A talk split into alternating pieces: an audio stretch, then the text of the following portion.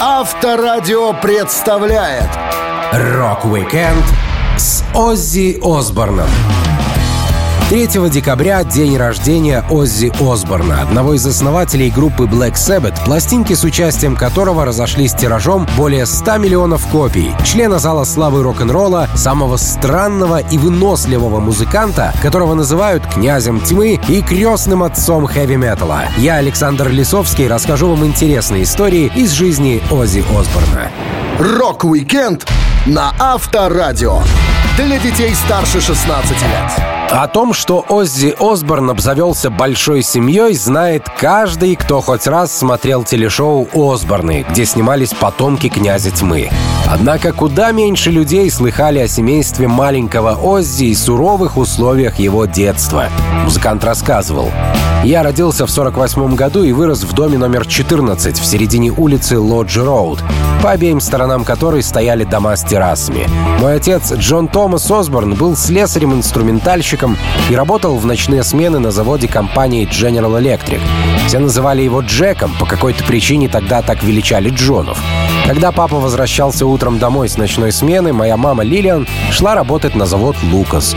Чертовски изнурительная рутина. И так день за днем.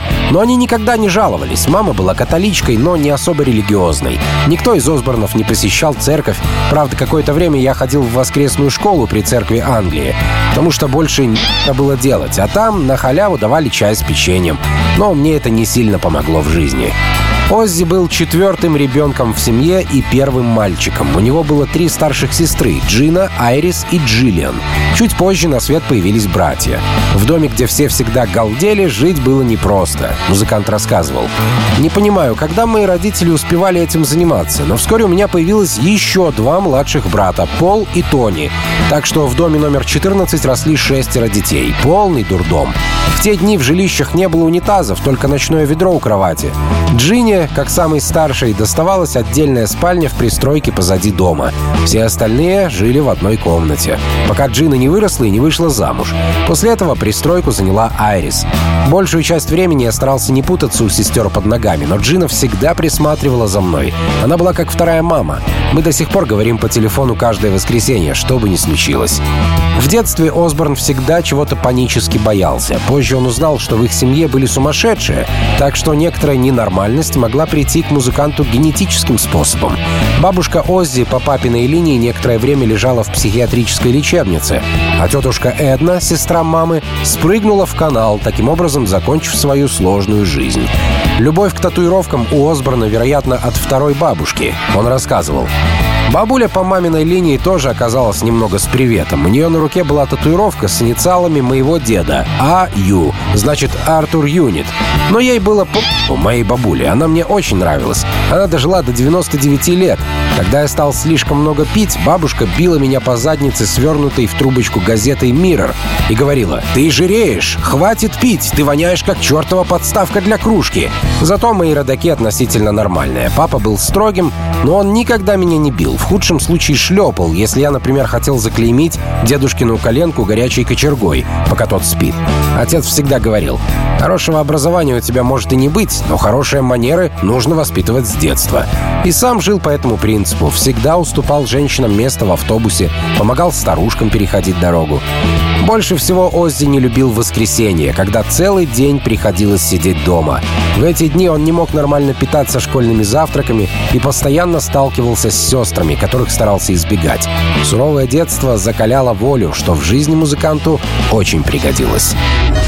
Рок-викенд с Оззи Осборном на Авторадио.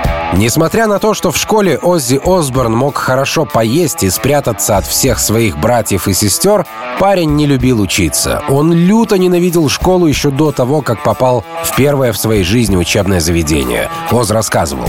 До сих пор помню первый день в начальной школе «Принц Альберт Джуниорс» в Астоне. Меня пришлось тащить туда за загривок, потому что я верещал и брыкался. Единственное, чего я с нетерпением ждал, это звонок с уроков в 4 часа. Я не умел как следует читать и не получал хороших оценок. В голове у меня ничего не задерживалось, и я не мог понять, почему мой мозг — бесполезный кусок долбанного желе. Я смотрел на страницу в книге, но толку от этого не было, словно она написана на китайском. В 30 с лишним лет Оззи узнал, что у него дислексия и синдром дефицита внимания. В то время об этом никто ничего не слышал. В классе училось 40 человек, поэтому если ты чего-то не понимаешь, то учителю было на это глубоко наплевать.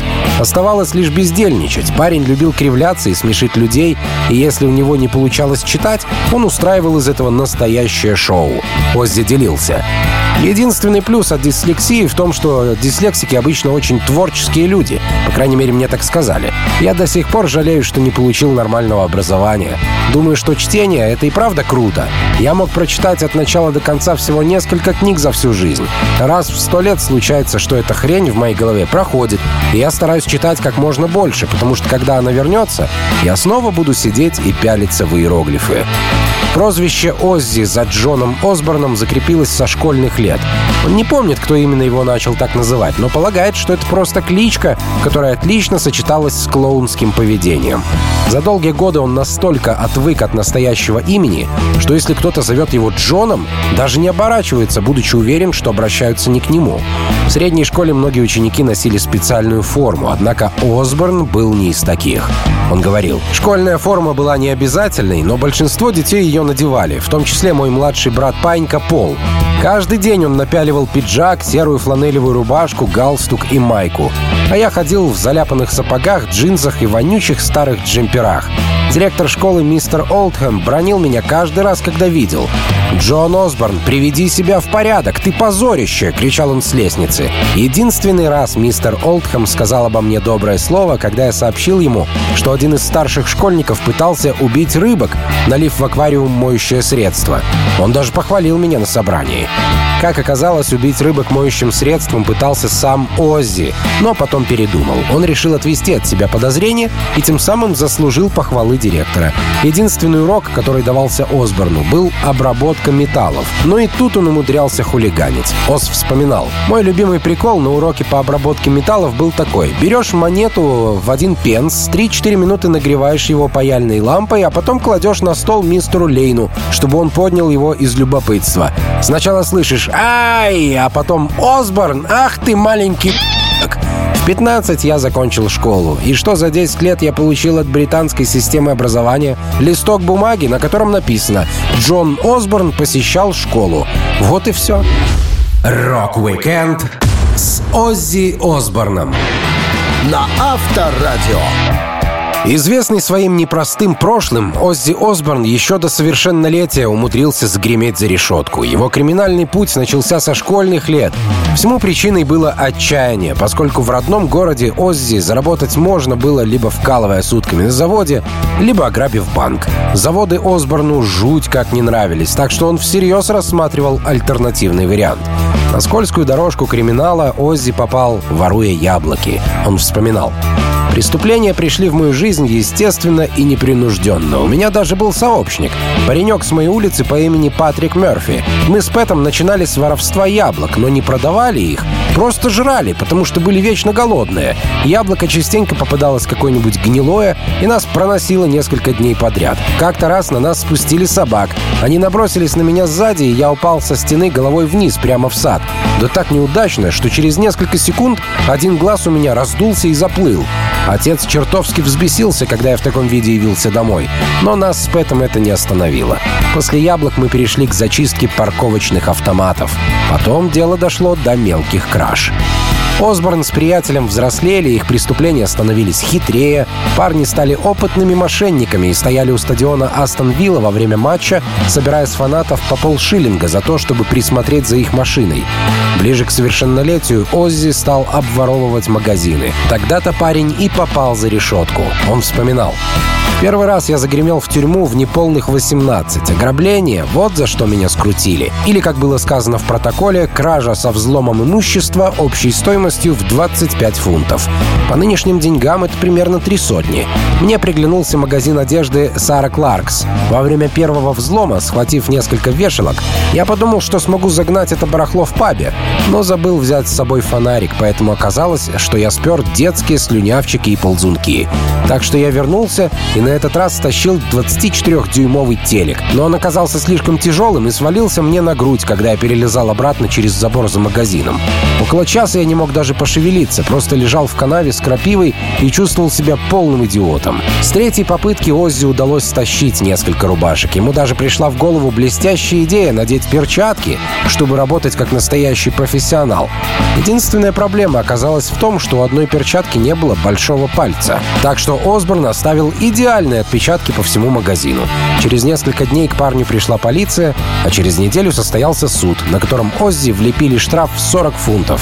Это были большие деньги, он вспоминал. Отец отказался помочь мне, проворчав, «Я честно зарабатываю каждый фунт. С чего бы мне выручать тебя? Пусть это станет гребаным уроком. Ради твоего же блага, сынок. Разговор окончен». Я не смог оплатить 40 фунтов, и судья приговорил меня к трем месяцам в тюрьме Уинсон Грин. В заключении Оззи научился делать себе татуировки. Это был хороший способ скоротать время. Один из парней показал Осборну, как наносить наколки с помощью швейной булавки, которую можно стащить из мастерской, и расплавленной краски с решетки. После освобождения из Уинстон Грин Оззи Осборн стал набивать себе татуировки повсюду. Руки мастера покрывались рисунками и надписями. Рок-викенд с Оззи Осборном на Авторадио. Что кажется нормальным для Оззи Осборна, на самом деле дико, страшно и даже смертельно опасно для обычного человека. Единственное, в чем князь тьмы не отличился от большинства, это желание заниматься музыкой после прослушивания группы «Битлз». Но еще за несколько лет до «Битлов» маленький Осборн получил бесценный опыт выступления перед публикой в семейном кругу. Легкие родственные попойки-посиделки помогали научиться пению. Оз рассказывал. «В нашей семье любили петь все, и даже бабушка, будучи на веселе. Сестра Джина приходила домой с записями Чака Берри и Элвиса Пресли. Женщины их разучивали и устраивали маленький субботний концерт. Однажды они отрепетировали несколько мелодий из Everly Brothers. Впервые в жизни я выступал как раз на таком семейном концерте Осборнов. Пел песню Клиффа Ричарда «Living Doll», которую слышал по радио. Но в то время я даже не помышлял о карьере певца. Мысль о том, чтобы найти настоящую работу в музыкальном бизнесе, маленькому парню из многодетной семьи казалась идиотской шуткой. Но с тех пор, как Оззи спел «Living Doll» на семейном концерте, у него была мечта. Парень захотел собрать свою группу. Какое-то время он даже ходил и хвастался, что играет в коллективе под названием Black Panthers. Но группа представляла собой пустой футляр от гитары, на котором была надпись «The Black Panthers», что Осборн сам написал эмульсионной краской, найденной в садовом сарае. Парень хотел казаться блюзовым музыкантом из Миссисипи, а позже он часто переходил из одной субкультуры в другую. Оззи делился. К моменту моего взросления культура Тедди Боев уже сходила на нет. Я так и не поносил длинное пальто, ботинки на платформе и все остальное дерьмо. Но мне нравилась музыка, которую они ставили на музыкальных автоматах. Потом мне приглянулся стиль модов, их узкие махеровые костюмы. Затем я переметнулся в рокеры, носил кожаные куртки и шипованные ремни. Так меня и колбасило туда-обратно. Я просто искал приключений, что угодно, лишь бы не работать на заводе. Ну а позже появились битлы, и с последней зарплаты на заводе Осборн купил их альбом «With the Beatles». Как утверждал парень, эта группа изменила его мир. Он слушал их мелодии по кругу, а потом шел на каток Silver Blades, где включали те же треки. Иногда Оз просто ходил с пластинкой под мышкой и чувствовал себя дико крутым. Настало время становиться звездой. Осборн говорил, «Я был на 8 лет младше Леннона, на 6 лет младше Маккартни, у меня было достаточно времени для того, чтобы прославиться. Проблема в том, что я понятия не имел, как это сделать. Я даже не знал никого, кто умеет играть на музыкальном инструменте, кроме Тони Айоми, которого я ни разу не видел после окончания школы. Поэтому я решил, что лучше отрастить волосы и набить себе татуировки. По крайней мере, это будет выглядеть соответствующе. Когда отец Оззи узнал, что сын хочет петь в группе, то предложил купить сыну акустическую систему с усилителем. Это было странно, поскольку в семье не было денег, да и Битлов хорошими музыкантами папа Оззи не считал. Парень рассказывал. Отец такой, позволь сказать тебе кое-что о Битлз, сынок. Их надолго не хватит. У них нет мелодий, не получится долго исполнять этот шум. Сказать, что папа меня изумил, не сказать ничего. Я просто не мог понять, что с отцом не так. Но после того, как он выложил 250 фунтов за аппарат, согласитесь, спорить было бы несколько неуместно. С аппаратом я превратился в мистера популярность. Рок-викенд с Оззи Осборном на Авторадио. Первая серьезная группа Оззи Осборна, из которой впоследствии появились Black Sabbath, планировала играть блюз, а ее название у музыкантов устойчиво ассоциировалось с самим Оззи, сидящим на домашнем унитазе. Будущий костяк Sabbath сформировался, когда Тони Айоми и Билл Уорд пришли по объявлению, что Оз наклеил на музыкальном магазине. Группе нужен был басист, и Осборн посоветовал переучить играть на басу своего знакомого гитариста Гизера Батлера. Тони сомневался, но Уорд его уговорил. Билл был самым отзывчивым человеком на свете. Оззи делился. Он самый добрый парень в мире, этот Билл. Как я скоро узнал, еще и выдающийся барабанщик, и к тому же рассудительный и разумный мужик. За все время, что мы знакомы, он ничуть не изменился. Спустя несколько лет я впервые вместе с Биллом летал на «Конкорде». Он опаздывал, а я сидел в самолете и думал, где его черт носит? В конце концов, Билл вошел в салон в каком-то старушечьем плаще и с двумя пакетами, набитыми банками с сидром. Я оглядел его с ног до головы и сказал, «Билл, ты же знаешь, что в «Конкорде» подают напитки. А тебе нужно было тащить с собой сидр из супермаркета». А он, «Да ну, зачем доставлять им хлопоты?» Таков весь наш Билл Уорд. Басисту Сэббет Гизеру Батлеру помогло попасть в группу то, что он был квалифицированным бухгалтером. А такие люди команде не помешают. Во время очередной встречи зашел разговор о названии, и Осборн сказал коллегам, Вчера вечером я сидел в сортире, смотрел прямо перед собой на полку, и меня осенило. Мама поставила туда баночку талька. Она любит такие штуки. Там было написано «Полка Талк». Чертовски круто, да? У кого-нибудь есть идеи получше? Если нет, то давайте мы будем называться «Полка Талк Блюз Бенд» в честь вонючих подмышек мамы. Название не единственное, что было нужно новой команде. Участники решали вопрос расширения состава. Все сошлись на том, что музыка, которую они собираются играть, грязный, тяжелый блюз, а для такого жанра необходимо большое количество инструментов. Так что в идеале им нужны саксофонист и музыкант со слайд-гитарой, чтобы звук был полнее. Тони знал саксофониста по имени Алан Кларк. Школьный приятель Оззи Джимми Филлипс умел играть на слайде. На первое шоу полка Талк Блюз Бенд парни добирались с приключениями. Оз рассказывал. «Нам нужно было проехать 300 километров по трассе М6 в ржавом фургоне Тони. Причем на дороге то и дело останавливалось движение, потому что ее еще не до конца заасфальтировали. Подвеска фургона умерла примерно в одно время с динозаврами, так что каждый раз, когда мы поворачивали, всем приходилось наклоняться в противоположную сторону, чтобы подкрылки не терлись о шину. В кабине ужасно пахло горелой резиной, повсюду летели искры, и слышно было скрежет колеса, которое постепенно протирало отверстие в кузове. Дворники еле-еле и лозили, но шел такой сильный дождь, что мы, когда доехали до Стаффорда, их механизм окончательно накрылся. Так что мы с Биллом высунули веревку из окна, привязали ее к дворнику, а конец просунули в другое окно. Мы вручную вытирали лобовое стекло. Я дергал за одну веревку, а Билл за другую. И так всю дорогу до гребаного Карлайла. Восемь часов жесткой дороги того стоили. Когда парни добрались, они не могли оторвать взгляд от афиши своего первого официального концерта. CES Promotions с гордостью представляют танцы для подростков и молодежи. Новая потрясающая группа из Бирмингема Polka Tulk Blues Band. Рок-викенд с Оззи Осборном на Авторадио. Black Sabbath не сразу появились в своем известном составе со своим черным названием. После того, как группа Polka Tulk Blues Band со слайд-гитарой и саксофоном дала первое шоу, Тони Айоми решил провести работу над ошибками. Оззи вспоминал.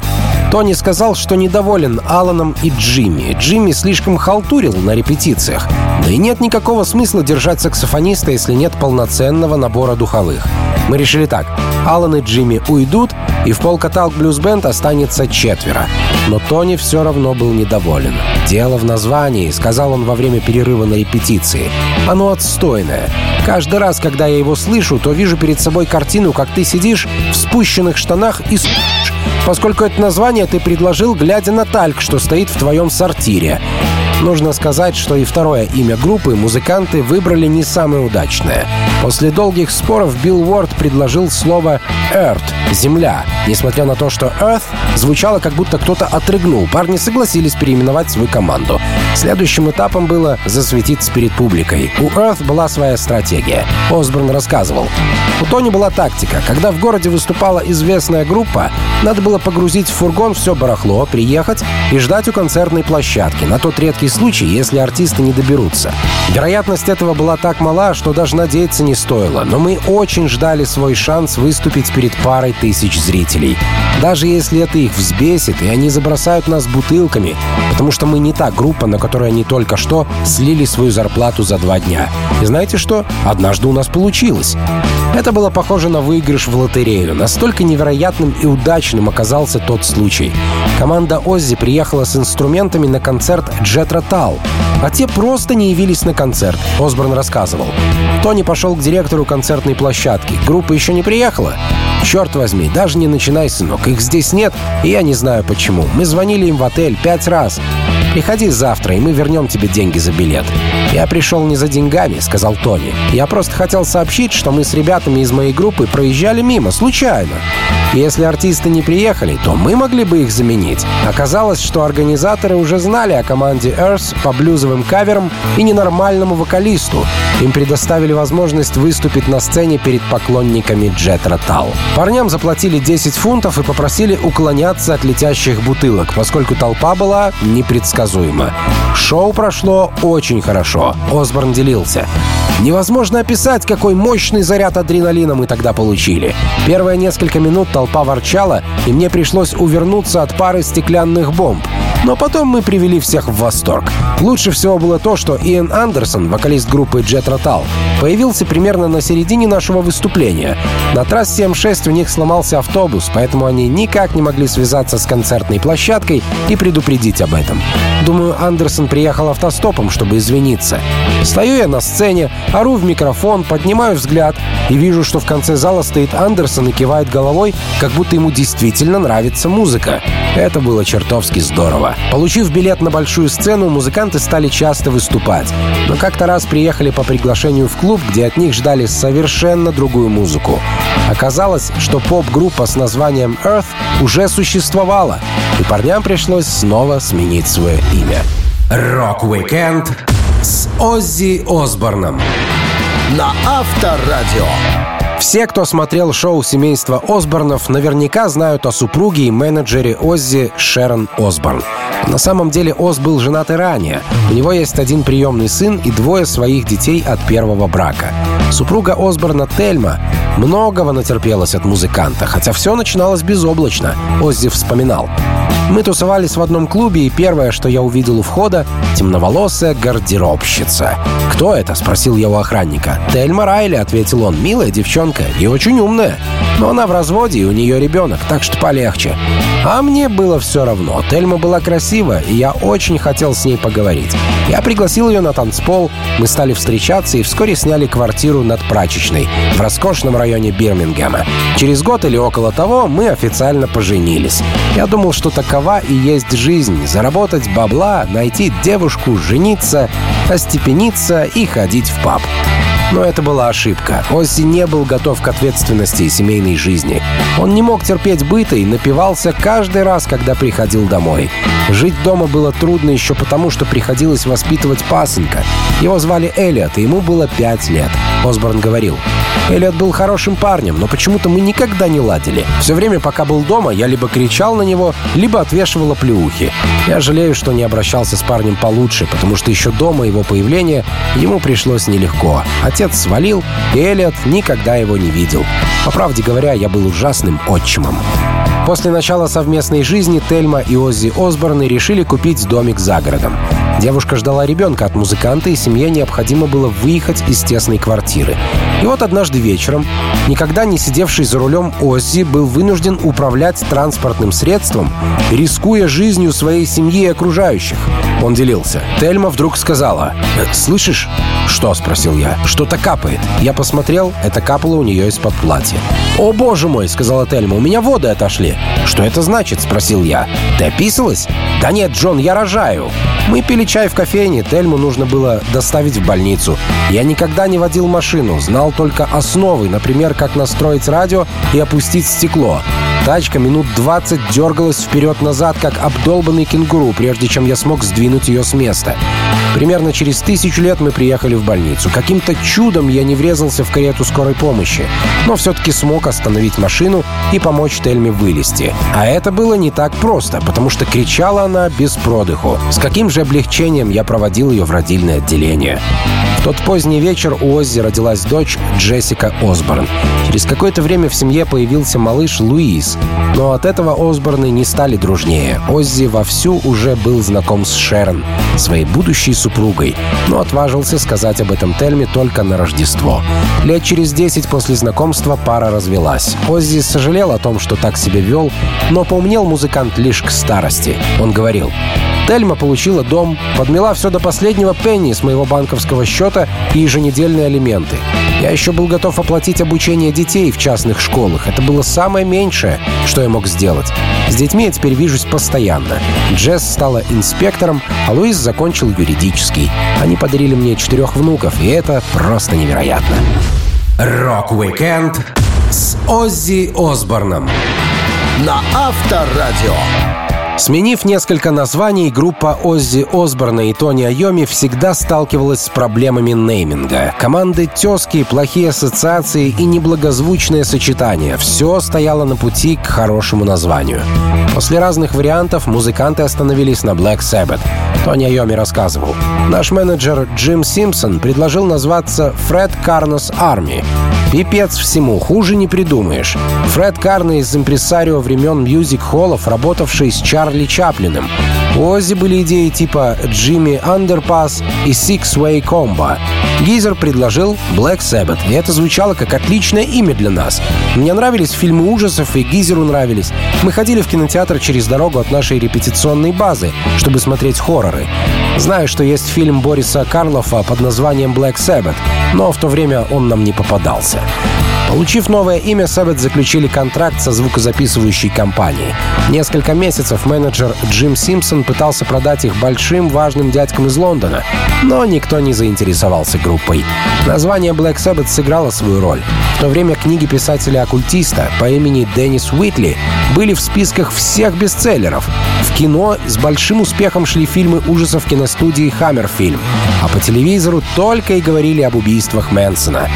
Все темное пользовалось большим спросом. Оззи рассказывал, как проходило собрание с менеджером, где обсуждалось имя команды. Мы как раз вернулись из Гамбурга, где я случайно измазал себе нос лиловой краской, ошибочно полагая, что она смывается. Мы все собрались у дома Джима Симпсона и рассказали ему, что хотим сменить название на Black Sabbath. Казалось, он был не в восторге, но, честно говоря, его просто отвлекал мой лиловый нос. Джим ничего мне не сказал, но я уверен, что он постоянно об этом думал, так как все время смотрел на меня с обеспокоенным выражением лица. Возможно, Джим решил, что в Германии я подцепил какое-нибудь редкое заболевание. Помню, кажется, Элвин Ли из группы Ten Years After тоже был на этой встрече, ему название Black Sabbath не понравилось вовсе. «Не думаю, что на этом далеко уедешь, ребята», — сказал он нам. Тогда у нас не было богатого опыта в таких делах. Единственное, что можно с натяжкой назвать в нас профессиональным, это надпись Black Sabbath на барабане Билла, которую одна из девчонок вывела черной изолентой. Название Black Sabbath оказалось оригинальным и даже отражало суть темных тем в музыке команды. У группы даже была композиция с таким названием, но слово «black» каждый мог воспринимать по-своему. Осборн вспоминал казус на одном из первых шоу в Америке. Это был странный концерт, пришло много цветных парней, они нашу музыку просто ненавидели.